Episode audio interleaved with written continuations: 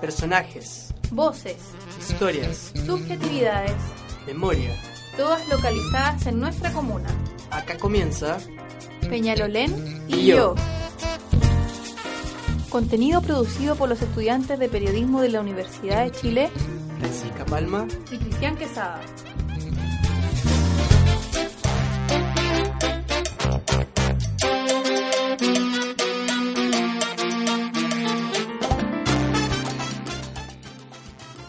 Casa de Olivia Ulloa está en donde Avenida Grecia se empina casi en su punto más alto. Desde ahí se puede observar mucho más de cerca la cordillera. Olivia me recibe muy amablemente, me estaba esperando. Su hogar luce una infinidad de plantas y elementos folclóricos.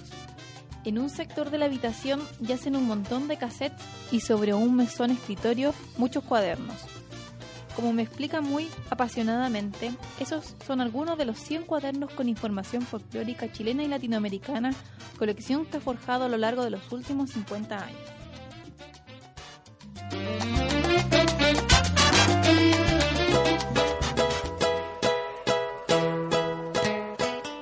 Comenzar por conocer desde hace cuánto tiempo vive usted en la comuna de Peñalolén. A ver, eh, yo estoy.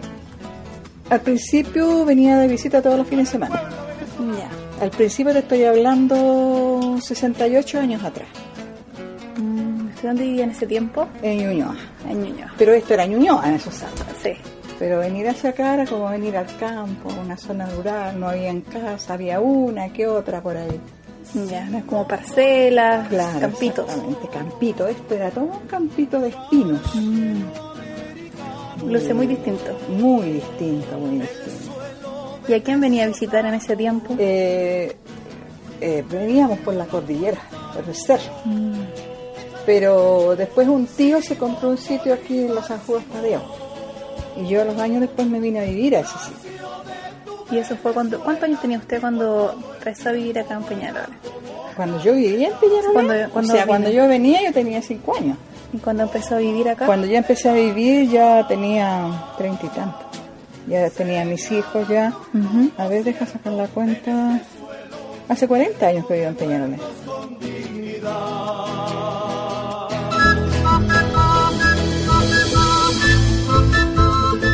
¿Y en ese tiempo aún había pocas casas en este Había sector? pocas casas, sí, no estaban, no había nada pavimentado, Grecia era un basural. Pero igual tenía su encanto, sobre todo hacia arriba. La quebrada siempre ha sido una atracción muy grande para nosotros. Digo nosotros, mi familia. Ujú. Porque eh, cuando mis niños eran chicos, era el paseo obligado todos los fines de semana. ¿Hasta dónde vamos a llegar este, este sábado? Tú. A veces nos quedábamos a dormir en el cerro. Caminaban, excursionaban. Y de vuelta recogíamos toda la basura que podíamos cargar y nos traíamos la mugre porque nos daba pena de ver lo hermoso ese lugar y tan mal cuidado, tan mal apreciado. Bueno, usted es uno de los recuerdos que usted me dice de ese tiempo, pero aparte de ese, ¿qué otros recuerdos tiene de ese tiempo, de, de esos primeros años acá en la comuna? Usted me mencionaba que en ese tiempo ya tenía sus niños. ¿Cómo era la vida con sus niños aquí en lo cotidiano, en los primeros tiempos en Peñalolén? Obviamente sin ninguna comodidad. Ujú. Locomoción había que salir a robarla muy afuera. No había nada pavimentado. En el invierno cuando llovía había que salir con unas cosas plásticas en los zapatos, si no salíamos. Llegábamos imposible, ellos al colegio y yo a mi trabajo.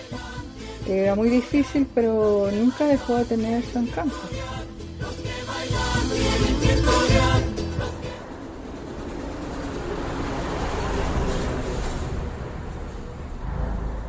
¿Y qué es lo más distinto de ese primer Peñalolén que usted empezó a habitar al que hoy vivimos? Bueno, obviamente la urbanización. Hay colegios por todos lados. En ese tiempo había estaba la 55 y la escuelita ya de Quilín, no había más. Después había otra por acá arriba. Es que a mí es difícil separar el tiempo de que yo conocí Peñalolén al tiempo que yo también a vivir, porque yo pasaba más acá que en ningún otro lugar. Eh, de hecho, como le digo, una semillita que yo sembré, que uno de mis hijos es de guía de alta montaña. Y la otra eh, ha trabajado como guardaparque, como para hacer visitas guiadas en Cantalao, Aguas de Rabón. ¿Nos ha gestado a partir de su experiencia un interés por ese... Exactamente, por el cuidado de la naturaleza, Ahora nosotros estamos terminando la tercera guía de patrimonio ya como familia que lo estamos haciendo del año 2004. Eh, resulta que yo fui a un curso, a un taller de patrimonio que se hizo entre Consejo de Monumentos Nacionales y Prodemo. Y yo tenía muchas ganas de aprender, porque a mí siempre me ha gustado aprender de todo un poquito. Pero resulta que no fui a aprender, fui a enseñar. Sin tener idea, yo no me había dado cuenta de lo que yo sabía de Peñalolén. Entonces de ahí salió la idea de hacer la primera guía de patrimonio que se hizo en Peñalolén, que fue muy chiquitita, porque yo considero que Peñalolén es un lugar tremendamente importante. Esta es la primera guía que nosotros hicimos. Mira qué pequeña. Y fueron 500 ejemplares. Ya. ¿eh? Esta es la primera guía. Como un Fue, eh, es un, un proyecto que se, que se dio en Prodemo y que lo ganamos porque se vio eh, la importancia de, de hacer esto que no existía. Ya, como una, una plasmar esta Exacto, memoria. para que la gente conozca lo que tiene, porque yo considero imperdonable que el chileno no conozca lo que tiene. Esta es la segunda guía. Eh, esa guía la hicimos en 2006 con el apoyo financiero de la Universidad SEC y, y patrocinada por el Consejo de Monumentos Nacional. Y ahora esta tercera guía acabo de ir a entregarla hoy día en la mañana al Consejo Monumento para que me la patrocinen también. Ya, buscar el financiamiento y. No, el financiamiento está. Ah, ya, ¿quién Es un te- proyecto que ganamos el fondo 2% Cultura. Buenísimo. Sí. Buenísimo, difundiendo el patrimonio. claro. Y Entonces, bueno, como tú te puedes dar cuenta, es un trabajo que nosotros llevamos hace muchos años. Nosotros hemos hecho talleres de patrimonio en los colegios. Somos cuatro mujeres que tenemos el equipo de mujeres por el patrimonio, pero para hacer un taller nos cuesta muchísimo porque nos falta financiamiento. Pero hemos hecho igual en, ya en tres colegios. Ahora, Ya. charlas, yo personalmente he hecho en muchas partes. ya. charlas sobre patrimonio, porque yo soy voluntaria del Consejo Monumento. Y allá donde quiera que voy a hacer una charla, yo cuento con el apoyo del Consejo Monumento en cuanto a, postales, cosas así que ellos me traen.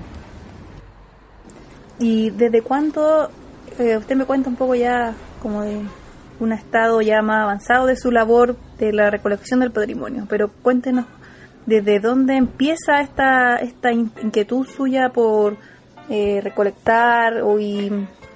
A ver, la recolección mía de mis archivos, eso ya data como de más allá de 50 años. Al principio fue muy lenta, porque tenía seis hijos que criar sola. Entonces, obviamente había que trabajar para criarlos, alimentarlos, vestirlos y educarlos. Pero cuando terminé, entre comillas, esa tarea, porque esa tarea no la terminamos nunca, las mamás, eh, yo me quise dedicar 100% a esto y tengo en este minuto más de 11.000 temas recopilados. Están escritos en mis cuadernos, que están los datos, que están los cassettes que tú puedes ver, hay cerca de 2.000 cassettes aquí. Todo perfectamente eh, clasificado, anotadito. Aquí está el índice por, eh, por abecedario de los temas, ¿ves tú? Cada color significa algo. ¿Mm? Entonces hay colores que, dan, que son cuecas. ¿no? Estos son el temas de doña Gabriela Pizarro. Estos son tonadas, son valses, en fin, todos todo significan una cosa diferente. Tiene su sistema propio de Claro, clasificación. entonces, eh, ¿Te fijas? Entonces, cada dato que llega a mis oídos va a mis cuadernos. Entonces, cuando a mí me piden un tema, un dato, yo le digo, ustedes tienen la obligación de decir que lo recopiló Adolfo Gutiérrez, pues. No importa que no me nombre, pero a ese señor sí. Porque ese era el trabajo recopilado. Yo pedí el trabajo archival. Porque esos datos que son valiosísimos se están perdiendo. Vengan, que yo sé el modo. El modo Y en vista de toda su experiencia y de esta gran acopio, este gran acervo que usted posee, eh, ¿cómo definiría el concepto de patrimonio? ¿Cuál es su propio concepto de patrimonio? A ver, patrimonio es lo que recibimos de nuestros padres, porque de ahí viene la palabra, padres, patria, y lo que la patria nos da, Ujú. lo que, la- lo que el Chile tiene, que generalmente al chileno no le interesa, y eso es lo más doloroso, no le interesa conocer. Porque yo pienso, eh, es mi opinión personal, yo pienso que todo chileno debiera conocer su folclore, por ejemplo. No importa que no le guste, pero conózcalo. Sepa que Chile y la cueca que llegó no es la cueca chilena que tenemos ahora. Llegó una cueca de otro país, Chile la tomó, la adaptó. La prueba es que en cada lugar de nuestro país hay una cueca distinta. Como la cueca chilota, la nortina, la centrina, la del puerto, o sea, todos son distintos. Porque cada pueblo tiene su idiosincrasia. ¿Te fijas? Entonces a mí me interesaría que todo chileno lo supiera. Si no le gustó, qué pena, no le gustó, pero sabe lo que significa. El folclore es la vivencia de los pueblos, así que tenemos los refranes, tenemos las adivinanzas, los dichos, los dicharacos, las mentiras, las leyendas, los mitos, ¡uf! el vestir, el comer, el hablar, todo es un folclore. Todo eso está inserto y por lo tanto patrimonio, porque es lo que recibimos de dónde? De nuestros ancestros. El concepto de tengo. Y en vista de lo mismo, de su experiencia, eh, ¿cómo podría definir usted los procesos de los cambios del patrimonio? ¿Cómo muta el patrimonio a lo largo de- del tiempo? Porque el ser humano cambia. La vida es diferente ahora de 100 años atrás, muy distinto. El bal que se bailaba 100 años atrás es muy diferente del que bailamos ahora, porque las costumbres eran diferentes, las enseñanzas de padres a hijos es distinto, ¿no? Todo es diferente, porque va cambiando la vida. O sea, el folclore está vivo, no está muerto, está vivo, por lo tanto tiene que cambiar. Y en vista de que su vida ha estado atravesada por esta, esta pasión suya que es la recolección y el la valoración del patrimonio, eh, ¿qué momentos, qué, qué hitos han sido los que más han marcado este proceso en todos estos años de recolección? he tenido la suerte de conocer a gente importantísima dentro del trabajo folclórico. Por ejemplo, doña Gabriela Pizarro. El trabajo de doña Gabriela fue importante en la parte folclórica y en la parte social. Ella fue una persona que vivió aquí en La Faena, que trabajó con la gente del lugar, que ayudó a las personas y que tuvo mucho respeto por, los temas folclóricos que a ella le entregaban. Ella los entregaba de la misma manera que se lo entregaban a ella. Y decía, este tema me lo entregó la señora Juanita de allá, no sé a dónde. Ella tenía ese respeto. Eso a mí me gustó mucho porque era lo mismo que yo pensaba. Entonces para mí fue grato encontrar una persona tan grande dentro del folclore que, que pensaba como pensaba yo. Y de ahí salió también la idea de más tarde que hace poquito que nosotros inauguramos un monumento a doña Gabriela Pizarro, que lo hizo, lo, lo gesté yo, toda la, toda la documentación, eh, pero sí con la personalidad jurídica y la, eh, la aprobación de la Asamblea de la Unión Comunal de Agrupaciones Folclóricas. Y eso es ya un monumento público, por lo tanto patrimonio de la comunidad. Esa es una gran cosa, es un sueño que yo tuve mucho miedo de no ser capaz de llevarlo a cabo. Pero sí pude porque tuve personas que me apoyaron. Y usted me habla de esta agrupación de agrupaciones folclóricas. Ujú. ¿Cómo- Unión Comunal. Unión Comunal de... Ujú. Agrupaciones folclóricas de Peñalolén. ¿Y cuántas agrupaciones más o menos agrupa Ocho en este minuto. En este minuto tiene ocho. localizadas en toda la comuna? Sí, por supuesto. Pero para el lado de San Luis existe otra agrupación que es la FOSAL. Ellos tienen cinco agru- agrupaciones. Pero independiente de eso, existe en Peñalolén yo creo que alrededor de sus 30, 40 grupos folclóricos. Y la mayoría no están afiliados a ninguna de estas dos grandes organizaciones, diríamos.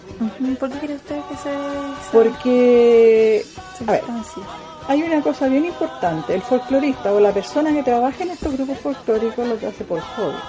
No viven del folclore. Entonces obviamente tienen que priorizar su trabajo, porque ellos viven de su trabajo. Entonces les queda poco tiempo. pues. Seguir a reuniones, ir a esto, cumplir con este reglamento, cumplir con esto. No. Entonces ensayan dentro del grupito de ellos y les piden una presentación, van, una peña, qué sé yo, y se mueven de esa manera. Entonces sus trabajos no les permiten tanto, porque a nosotros en la Unión Comunal nos cuesta. Nos cuesta reunirnos, nos cuesta tener el apoyo de las personas.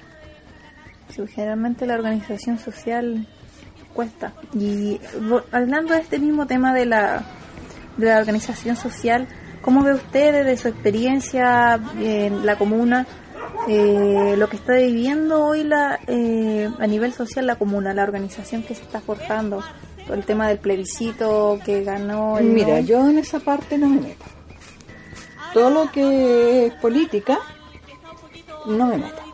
Porque nosotros tenemos ese predicamento en el folclore. Nosotros no nos metemos ni en política ni en religión. Pero como en vista de su experiencia, eh, no sé qué opinión le merece a nivel general, buena o mala, que estén pasando, ve que hay cambios, como Sí, hay cambios y es bueno los cambios a veces. Pero, eh, por ejemplo, lo del plebiscito, lo que yo vi desde mi punto de vista, que estaba mal tomado, mal enfocado. Porque había sectores de Peñalolén que estaban buenos los cambios y habían otros sectores que estaban pésimos los cambios.